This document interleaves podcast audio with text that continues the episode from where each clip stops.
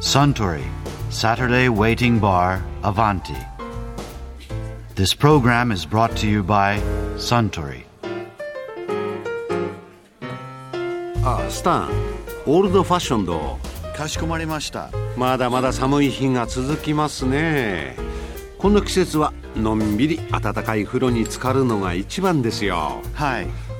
アメリカでも入浴剤って使うんですかはい。バスソルトとかオートミールバスとかが一般的ですよ。ふーんバスソルトは分かりますがオートミールバスって何ですか湯船にオートミールを溶かすんですうん古いソックスにオートミールを入れて湯船の中で揉み出したりします、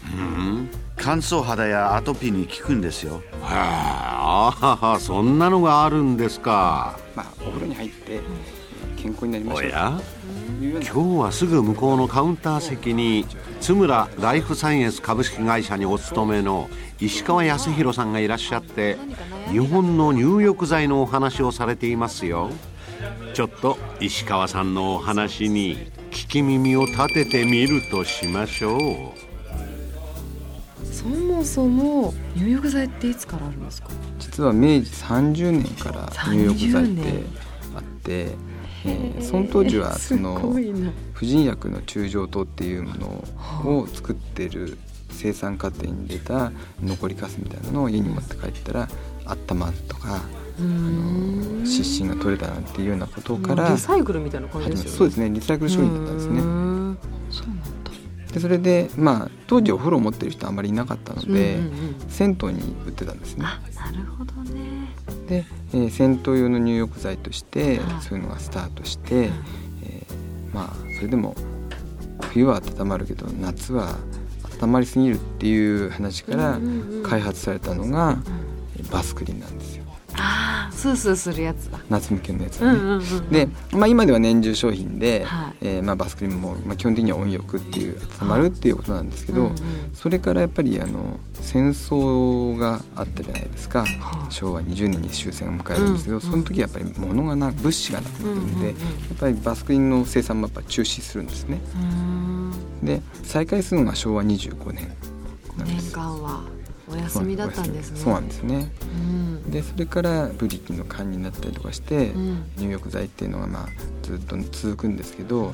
ぱり実際に入浴剤が大きく変わるのは昭和30年代の後半とかし昭和40年代の前半ですかね、うん何まがあ、そこであの家庭、まあ、内風呂のついた公団住宅が売られたりとかあー家にお風呂を持つ人がすごく増えたんでなするそこでほどなるほどそれで銭湯に行くっていう人よりも、まあ、とりあえず家でお風呂に入りたいっていう人がいっぱい増えて、入浴剤の市場ってすごく増えたんですねドンと。それから、まあ、あのいろいろ例えば炭酸ガス系のものが出たり、うんこういう日本のメイトみたいなのが昭和61年に発売されたとかっていうことが出てるん二ですね。十数年前ですよね、うんそうですねで入浴剤って昔はこうボトルタイプでいっぱいこはいう使うっていうのがこうそすのくってそう作でるすね感じですね主流だったんですけど、今は本当に日々変えて今日はこの日の気分はこの日の入浴剤でとかっていうような、うんうんうんその日の気分で入浴剤をこう選選ぶっていう方も増えたりします確かねに。なんか今甘いのとかあるじゃないですか多いですね。そういうのもありますね。ありますよね、そうですね大好き でうんマンゴーの香りとかね。そうありますね。すっごいなんかバニラとそうかですね。まあいろいろあると思うんですけど、大体何種類くらいあるんですかそうですね。あのね。実はいろんなものがあって、うんでで発売してはやめてっていうのがいっぱいあるんであーだいたいそっか今あの売り上げデータパッとこうやって見たりとかすると、うん千二三百は優に1200優には優にありますよ種類種類としては、優にうっそそんなあるんですか、え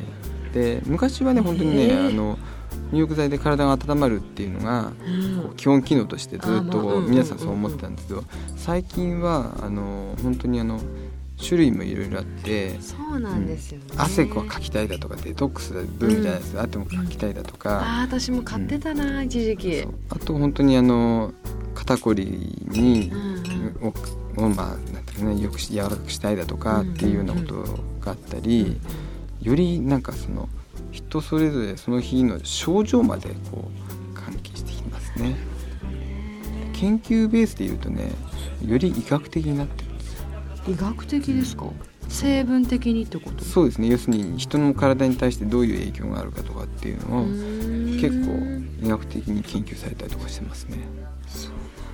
それがやっぱりこう温泉地のならではの成分が反映されてるってところにつながるわけですよね。でやっぱり体温めて血行が良くなって、うんで結果的に血管弾性っていうよく言うこの血管が収縮収縮したりとか、うんこれが柔らかくなったりとかっていうこともこう最近は調べられたりとか、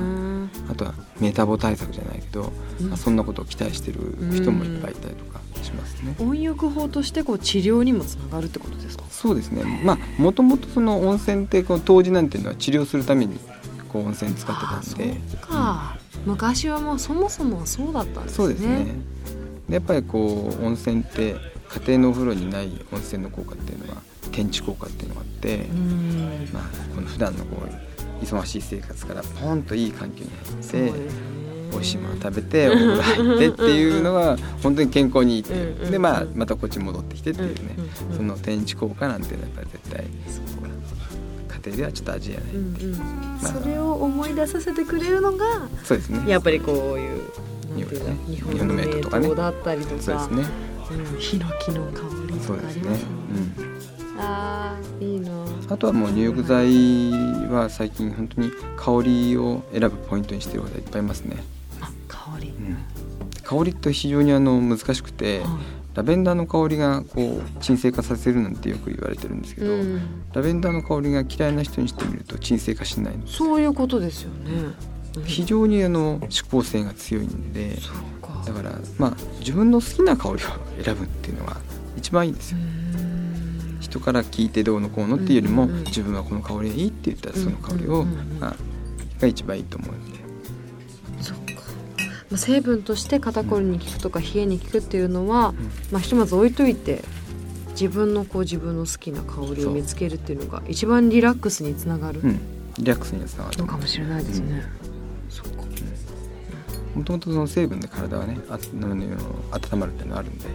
お風呂入るだけでまた体温まるわけだからうんそうですよね、それをまあよりその入浴の効果を高めるっていうのが入浴剤っていう役割なんですよね入浴剤の役割なんですうよんだからあの、まあ、基本的にはお風呂で温まって入浴剤でさらにその効果を高めるでプラスポイントとして香りっていうのがあるんですよねなるほど、最近流行ってるのは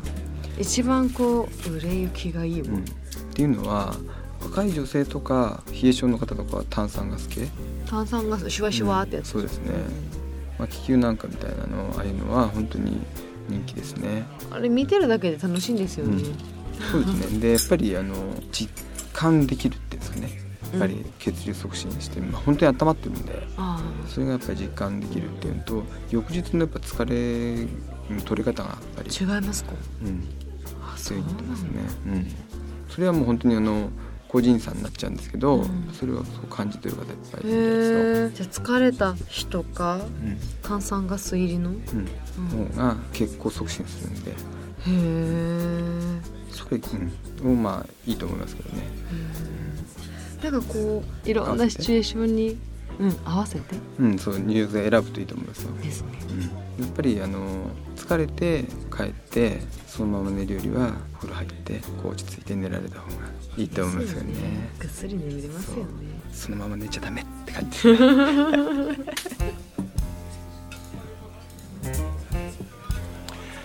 いやー津村の石川さんのお話面白かったですねあスタンオールドファッションドもう一杯かしこまりましたところで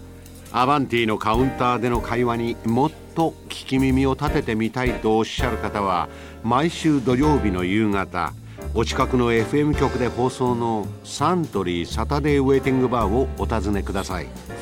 東京一の日常会話が盗み聞きできますよ Suntory, Saturday Waiting Bar, Avanti. This program was brought to you by Suntory.